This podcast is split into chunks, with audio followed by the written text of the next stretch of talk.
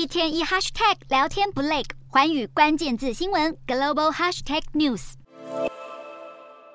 身披学士袍，高唱毕业歌，中国大学毕业生完成四年高等教育，个个意气风发，斗志昂扬。但是毕业后呢？内卷与躺平是中国九零后青年常常挂在嘴边的词，一个指的是过度竞争，一个代表退出竞争。虽然意义上截然不同，但都反映出年轻人找不到工作的挫折感。最近网络上还掀起一股孔乙己文学热潮，越来越多毕业即失业的青年自嘲自己是明初作家鲁迅笔下饱读诗书却毫无实质技能的穷书生孔乙己，借此倾吐对现实处境的不满。有网友感叹，小时候读了孔乙己，还觉得这位八股书生的形象。很好笑，但是成年后重读才惊觉自己已是书中人，学富五车的知识分子，无法与社会接轨，直接戳中了许多中国年轻人的痛处。据统计，中国二零二二年高校毕业生人数突破一千零七十六万，写下历史新高。但相对的，经济发展却停滞不前。今年一至二月份，十六到二十四岁年轻人的失业率高达十八点一趴，想找份专业且待遇尚可的工作难上加难。这股当代孔乙己热潮已经严重到连中共高层。都有所警觉，共青团以及官媒央视相继发表评论，试图导出正能量。评论指出，现在的社会已经不像孔乙己所处在的咸亨酒店，绝对不会对年轻人的困境袖手旁观。希望青年们的内心不要住着一个自甘堕落的孔乙己。但这些说法不但灭火不成，反而令年轻人更为愤怒。网友干脆直言，并不是年轻人不愿工作，而是就业环境真的太差，暗讽政府不懂民间疾苦。